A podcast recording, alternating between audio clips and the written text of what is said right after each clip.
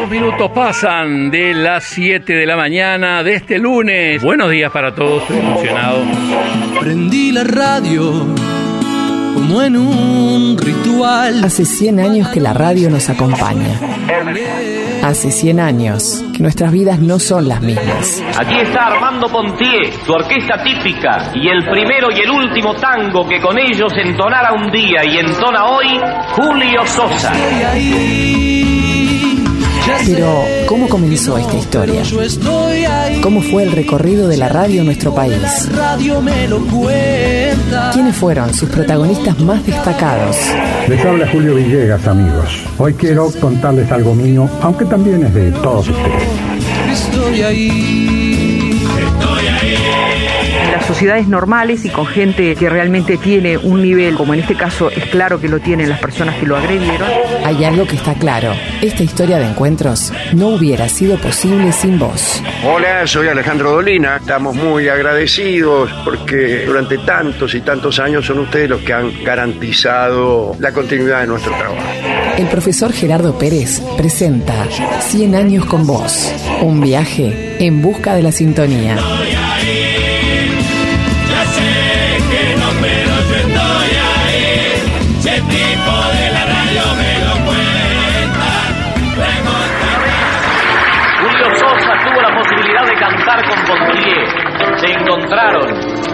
No interesa, y Julio tuvo que cantarle algo a Armando. Eligió para ello un tango de Flores y Aguilar. Tengo miedo. Otro día Julio Sosa tiene la oportunidad de ingresar al teatro, de seguir su destino de triunfos, de dejar a un gran maestro, un gran compositor y un gran amigo, y ese día, el último que actúa Radio El Espectador, en este año tan especial en el que tiene lugar el festejo de su centenario, puede y debe contar que entre las grandes figuras que llenaron de talento sus micrófonos, se encontró la de Alfredo Citarrosa.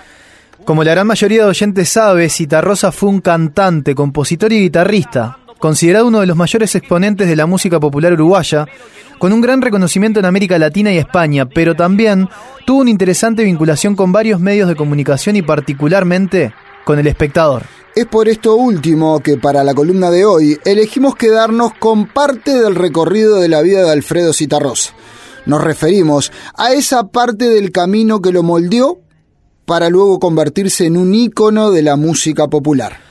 Buscaremos hacer foco en sus primeros años de vida, aquellos que, entre otras cosas, incluyen el cómo llegó a entrar en contacto con la radio. El resto de su historia es mucho más conocida, difundida y disfrutada por todos los que gustan de su música y letras. Es un buen momento para recorrer y repasar parte de la vida de Alfredo Citarrosa y en particular el vínculo con la radio. Bienvenidos a 100 años con vos. Tiempo para Alfredo Citarrosa en el aire.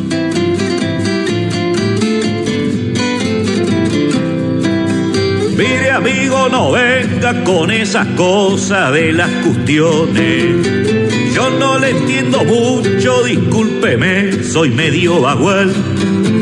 Pero eso sí le digo, no me interesan las elecciones. Los que no tienen plata van de alpargatas, todo sigue igual.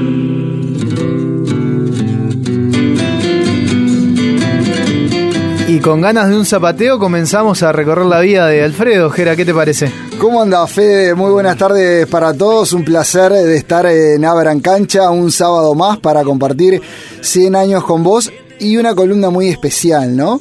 Porque hoy lo que hicimos fue como buscar eh, en, en, el ingenio de todo el equipo para decir cómo hacemos para hablar de Citarrosa, una figura de la música popular, pero atraparlo por un segundito eh, en, la historia de la radio. Y bueno, es que pasó por estos estudios, es que pasó por estos micrófonos y para nosotros es un orgullo y entonces nos parecía muy eh, necesario hablar de ese, de ese momento en la historia en el que se vinculan Citarrosa y, y la radio. Como muchos saben, Alfredo Citarrosa nació el 10 de marzo de 1936, una época muy particular. Era presidente Gabriel Terra en aquel eh, momento en Uruguay. En aquel Uruguay que hacía pocos años había dejado atrás una dictadura del propio Terra, que había modificado eh, la constitución, que se había vuelto a la figura de un presidente y había dejado atrás el colegiado, con una constitución que se denominaba como la del medio y medio. En ese contexto histórico es que nace Alfredo Citarrosa. Nace lamentablemente sin un padre que lo reconociera. eh, y, es por eso que al momento de nacer su nombre será Alfredo Iribarnes, que su madre biológica, que en ese momento tenía 19 años, Jesusa Blanca Nieve Iribarne, y de ella adquiere el apellido, ella era bailarina y vivía de gira en gira con este trabajo que tenía. Por eso Blanca decidió entregar Alfredo a una pareja conocido, Carlos y Estela, así lo llamó siempre Alfredo Citarrosa, un matrimonio que no había podido tener hijos, que tenía muchas dificultades económicas, pero que le van a dar un lugar muy, pero muy especial a Alfredo Citarrosa. Alfredo va a volver con su madre biológica recién en el año 1952, cuando tenía 16 años, y va a ser allí que se va a convertir en Alfredo Citarrosa con ese apellido porque era el apellido de un argentino que en ese momento era pareja de eh, la madre. Ahora, volviendo a sus padres del corazón, a Carlos y a Estela, estos van a ser muy importantes en toda la, etapa de niño de, de Citarrosa y lo destaca particularmente en una entrevista que se realiza para la televisión española allá por el año 1977, año en el cual eh, obviamente por razones que estaba instaurada la dictadura cívico-militar, Citarrosa no estaba en el país, una entrevista que realiza Joaquín Soler Serrano. Y en la que Citarrosa destaca el vínculo con su madre biológica, eh, hace referencia a ese hombre que le dio su apellido y a sus padres del corazón. Mi padre con un hermano suyo mayor tenían un periódico en Buenos Aires, mi padre es argentino, que se llama El Crédito del Comercio. Papá viajaba haciendo no sé qué clase de negocios que tenían que ver con este periódico, viajaba por toda América Latina, Centroamérica y Sudamérica. Y mi madre, que era bailarina, lo acompañaba y muchas veces coincidían en sus giras en diferentes países. De ahí que yo me haya criado con unos tíos. Eh, hasta que tuve 14 años y mis padres finalmente se establecieron en Uruguay, donde hicimos, hicieron su casa y tal, y yo me reuní con ellos. Ya había nacido mi hermana. Me crié con unos tíos que son para mí, allá en lo hondo de la sensibilidad personal, mis padres, puesto que con ellos aprendí todo lo que sé o casi todo. De modo que cuando hablo de mis padres suelo hablar de los Durán. En cambio, mis padres, eh, por cierto, son Alfredo Citarrosa y Blanca Iribarne. Mi madre era bailarina y cantante. De ella heredo muchas cosas. La afición por las artes, incluso la voz. A los siete años tomó la primera comunión e incluso llegó a ser monaguillo. La gente por ese entonces lo conocía como Alfredo Durán. Era un niño retraído y meditabundo, le interesaba mucho la lectura y en su memoria siempre guardó los veranos en Trinidad. De alguna forma así se va moldeando la personalidad de Alfredo Citarrosa, que no tuvo una infancia sencilla, con mucho golpe emocional, como ya lo hemos eh, descrito hasta aquí. Eh, elegimos el siguiente audio y ustedes prestenle atención particularmente, Fede, a cómo termina, con, con la metáfora que utiliza para terminar eh, este cuento que hace Alfredo Citarrosa, que habla de esa infancia tan difícil que tuvo. Ellos eran un matrimonio sin hijos. Y como dice el adagio, eh, al que Dios no le da hijos, el diablo le da sobrinos. Me quisieron mucho, me mimaron con exceso tal vez. Y recuerdo, uno de mis primeros recuerdos, le decía, es eh, al salir de la escuela pasar frente a una barraca eh, donde se vendían artículos de construcción, donde solía haber tirados en la calle restos, eh, desechos, seguramente de esclavar estos clavos en la madera, entre los que había muchos clavos. Y yo los recogía con cuidado, los elegía por su tamaño, y luego los enderezaba en casa y le daba a mi padre la gran sorpresa semanalmente de entregarle una lata llena de clavos enderezados. Claro que me golpeaba los dedos y tal, pero tal vez eh, enderezando clavos aprendí muchas cosas de la vida misma, ya de muy pequeño. Jera, también nos cuentan que Alfredo vivió con muchos barrios, ¿no? De Montevideo. Sí, sí, sí. Viste que, eh, bueno, primero que a mí, me- vos sabés muy bien que me gusta mucho el tema eh, de los barrios. Y pasa con el tema de los barrios, como nos pasa a nosotros acá a la hora de contar la historia de- del espectador, que por más que haya sido corto el trayecto de una figura que pasó por aquí, nos gusta quedarnos con esa parte de la historia porque de alguna forma habla de la historia de la radio y de la identidad de la radio. Y muchos barrios también toman ese momento en el que Citarrosa pasó por esos barrios, ¿no? Antes de, de- de vivir en Santiago Vázquez, Citarrosa va a estar de alguna forma eh, recorriendo muchos barrios, va a pasar por muchos barrios, porque esta familia con la que estaba era muy pobre, entonces tuvo que de mudanza en, en mudanza. Y muchos dicen que este hecho de haber pasado por, por muchos barrios le permitió conocer y después de grande poder leer y describir muy bien para volcarlo en sus eh, canciones. Esta etapa la recuerda de esta manera. Recuerdo muchos barrios de Montevideo. Desde que tuve tres años aproximadamente, eh, como éramos muy pobres, nos mudábamos con frecuencia. Y recuerdo numerosos barrios, Belvedere, La Teja, Carrasco, eh, Villa Dolores. En Villa Dolores eh, fue que empecé a ir a la escuela. Tuve una maestra particular porque mi madre suponía que yo era un niño precoz y entonces me mandó una maestra particular antes de poder ingresar a la escuela primaria. Eh, recogía clavos y los enderezaba, recuerdo. con- Mis primeros recuerdos era recoger clavos con mi padre en una barraca. Pero vivimos en muchos barrios de la ciudad de Montevideo. Tal vez fue de ese modo que pude conocer bien mi ciudad ya de muy pequeño. Dos barrios lo van a marcar particularmente. Van a ser La Unión y Barrio Sur. Sobre este último barrio, Barrio Sur, va a estar unos cuantos años allí. Y, para muchos es súper evidente esto que, voy a decir porque lo tienen muy presente, pero quizás otros no, lo tienen o no lo visualizan tan claro. Y es que hoy allí en el Barrio Sur, a, una cuadra del cementerio central, está la Plaza Alfredo Citarrosa. Enfrente de esa plaza vivió Alfredo. Allí en ese momento él empieza a, a componer, pero mejor que lo cuente Alfredo. Recuerdo dos barrios eh, que son los que están impresos así en mi sensibilidad. El barrio de la Unión, un barrio comercial de segundo orden, muy populoso, donde viví cuando empecé a estudiar, eh, cuando empecé secundaria, y luego en mi adolescencia el barrio sur, un barrio de negros, cerca de la costa, donde comencé a componer canciones. Estos son los dos barrios de Montevideo que más me tocan, que más me llegan. En el barrio sur he vivido ocho años y en la Unión unos cuatro o cinco años, siendo jovencito. A los nueve años su madre, biológica blanca, le regaló una guitarra. Era el juguete que más le gustaba porque así se formó en la música, jugando. Papá Carlos y mamá Estela siempre lo apoyaron en sus iniciativas, pero no contaban con posibilidades económicas para mandarlo a un profesor. Su mamá se hacía presente con obsequios y una mensualidad. Esa mamá biológica se va a casar con un argentino, como decíamos al principio, de apellido Citarrosa ya por el año 1946. De ese vínculo va a nacer eh, la media hermana del flaco, María Cristina. Este era un momento de eh, que encontraba a Citarrosa con una fuerte inclinación hacia las letras y hacia la poesía. Un gran lector. Tiempo de cursar secundaria, de trabajar y de escribir.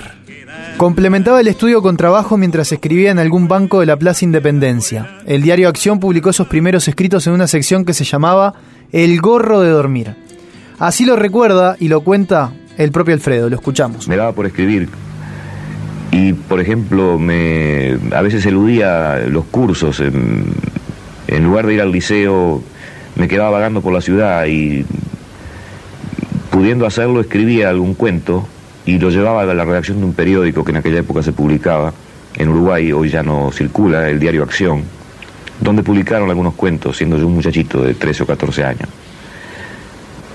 Recuerdo el primero de ellos, eh, se llamaba El Loco, y se publicó con el título Un caso de locura, claro, al redactor seguramente le pareció eh, exagerado aquello de que yo titulara El Loco.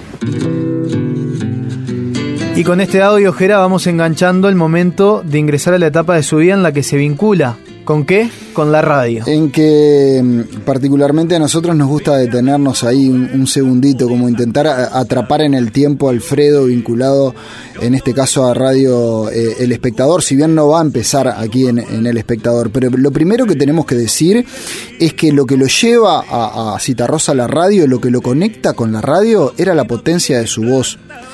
La voz de Citarrosa tenía un magnetismo muy especial, que después se va a ver reflejado a la hora de, de cantar. La primera experiencia de Alfredo Citarrosa en radio es en Radio Ariel. Ahí empieza a mostrar las cualidades de su voz. En una época, Fede, en la que hacer radio era diferente a, la de hoy, en la que las voces tenían que ser potentes, con una dicción eh, perfecta que ha cambiado tanto con el tiempo, ¿no? Hoy creo que muchos de nosotros no tendríamos lugar en aquellas radios de voces tan potentes. En ese mundo, eh, Citarrosa va a comenzar, como les decía, en Radio Ariel, la radio que era de Luis Valleverres, ahí hace su primera experiencia, un año está, para luego le llegara, que le llegara el turno de Radio El Espectador. Hasta que empecé a trabajar de locutor. Eso fue por teléfono, una cosa muy curiosa. 12 años locutor de radio, ¿no? 14. 14. Eh, 15 años, 15 años. Había cambiado la voz. En varias etapas. La primera fueron como 12 años seguidos, ¿no? Bueno, en la radio en la que estuve más estuve 6 años. En Radio El Espectador. ¿Y cómo llegó usted a la radio? ¿Cómo fue eso? Bueno, mi madre, que como comentábamos hoy, eh, fue bailarina, tenía una gran amiga española, que era bailarina como ella, a quien había dejado de ver durante muchos años. Ya establecida en Uruguay con una hija pequeña, porque tengo una única hermana a la que le llevo 12 años. Mi madre dejó de ver a esta amiga suya, de nombre Monse Albeniz.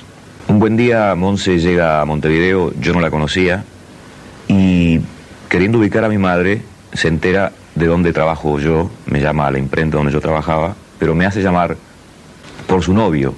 Eh, al hablar yo con él, su novio se manifiesta sorprendido de que sea yo tan joven, puesto que al parecer mi voz eh, indicaba lo contrario. Cuando finalmente bueno, pactamos una entrevista con mamá, eh, nos visitaron en casa y cuando nos conocimos personalmente me propuso llevarme a una radio donde él tenía amigos, porque suponía que yo podría trabajar de locutor. Y en efecto, fue prácticamente inmediato, me tomaron de inmediato. Hice una breve práctica de un par de días y me puse a trabajar de locutor. Y ese fue mi oficio durante muchísimos años. Oficio que hizo usted con afición, con gusto por lo menos. Me gustaba mucho, me Sí. gustaba y me gusta muchísimo la radio. El espectador fue donde Citarrosa trascendió como locutor y dejó huella con su inconfundible voz. Varios testimonios demuestran que Alfredo no sentía gran pasión por la locución, pero era una tarea que le permitía subsistir y aprovechaba sus dotes naturales. Era uno de los mejores locutores. Este, bueno, tuvo el privilegio, justamente por ser buen locutor, por tener una muy buena dicción, una muy buena voz. Eh, yo recuerdo que los vi, vimos a la presentación de Nat King Cole y de Marlene Dietrich. Ahí escuchábamos a, la hermana de Alfredo Citarrosa, a María Cristina Citarrosa, hablando justamente de las cualidades de la voz de Alfredo. En el espectador, en esta casa, él va a tener una fuerte actividad, como él lo mencionó, estuvo seis años, eh, se encargó de pasar tandas, estuvo en algunos radioteatros, pero quizás su fuerte fue participando como presentador en las fonoplateas. Y obviamente que eh, este, recurrimos siempre al archivo del espectador para quedarnos con un pedacito de aquella historia. Presentó a grandes, pero conservamos esta joya, que es cuando el querido Alfredo presentaba a ese otro gigante como era Julio Sosa. Escuchen. Gracias Armando Pontier por estos 11 años inolvidables para mí que cimentaron mi carrera artística. Gracias pueblo uruguayo, gracias a todos mis amigos. Queda con ustedes no solo mi canción, sino también mi corazón de uruguayo y de artista.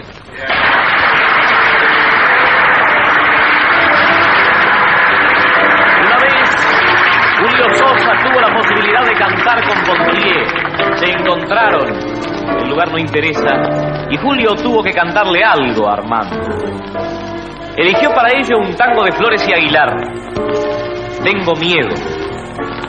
Otro día Julio Sosa tiene la oportunidad de ingresar al teatro, de seguir su destino de triunfo, de dejar a un gran maestro, un gran compositor y un gran amigo.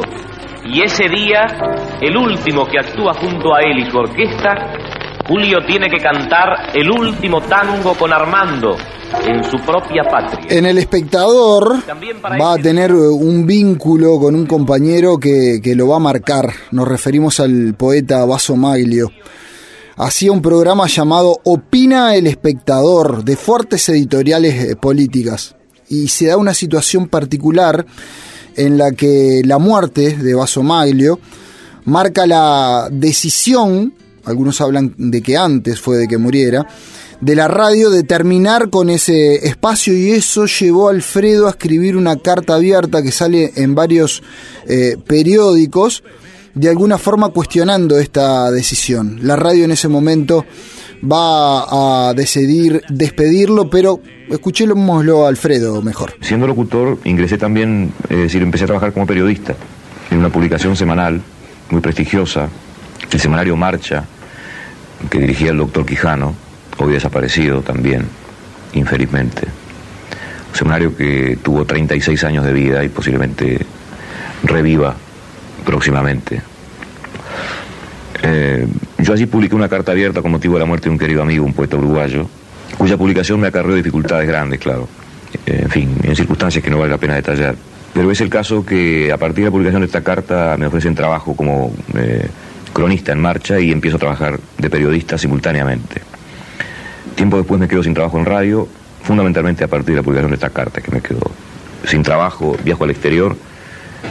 Y por mi acento claro en el Perú, por ejemplo, que es donde estuve en ese momento, no podía trabajar de locutor, de modo que vivía del periodismo.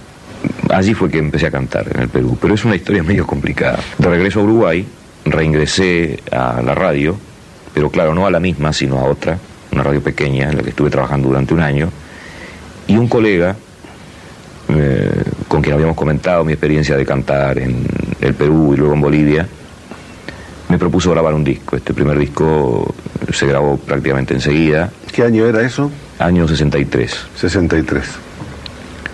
Y fue un gran éxito comercial. El disco se vendió muy, muy bien. Como muy bien lo contaba Alfredo, aquel despido de Radio El Espectador va a hacer que él decida viajar a Cuba porque quería ver de cerquita la revolución cubana, pero no llega a Cuba. Va a llegar a Perú, allí va a trabajar en algún periódico, pero va a estar quizás este, la etapa que mucha gente empieza a disfrutar mucho más, que es su debut como cantante profesional. Va a retornar a Uruguay, como él lo decía, va a estar en Canal 4, va a estar en Radio Centenario, pero el bichito de la música ya lo había picado. Entonces, a partir de ese momento va a salir el primer simple de Alfredo, para después eh, largar su primer larga duración. Lo que sigue es historia conocida por todos.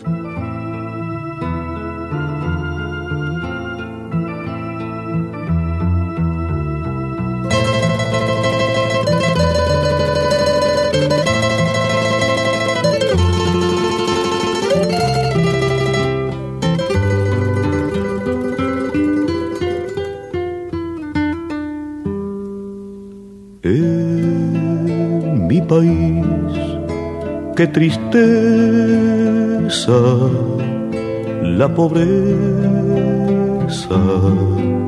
y el rencor.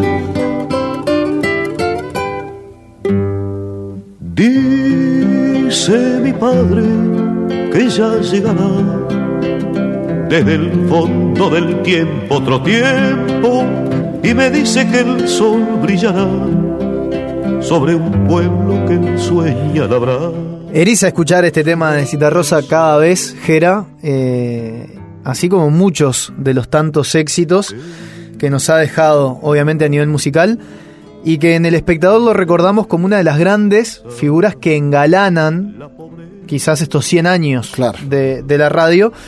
Pero si ustedes quieren saber más también de la vida de Alfredo, los invitamos a escuchar el In Memoriam que construimos también en Abran Cancha hace un tiempo que creo que es una linda recorrida con una narrativa preciosa del Dani Leo, con algunos audios también, más enfocado en lo que fue su vida y particularmente la trayectoria que lo lleva también al estrellato con la música.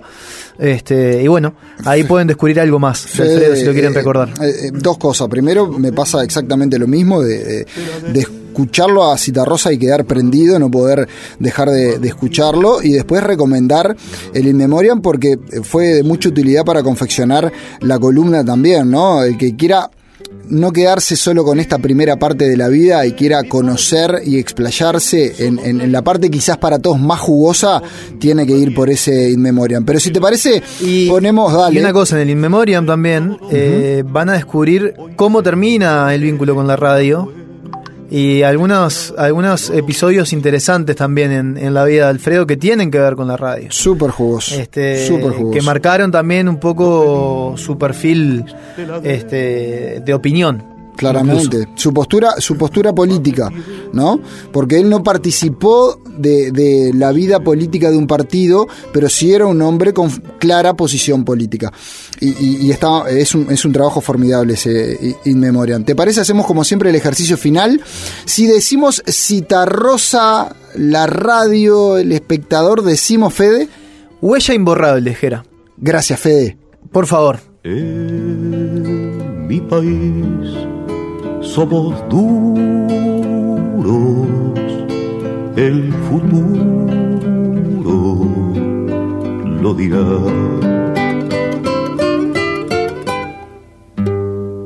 Canta mi pueblo una canción de paz. Detrás de cada puerta está alerta mi pueblo y ya nadie podrá silenciar su canción y mañana también cantará. En mi país somos duros, el futuro lo dirá.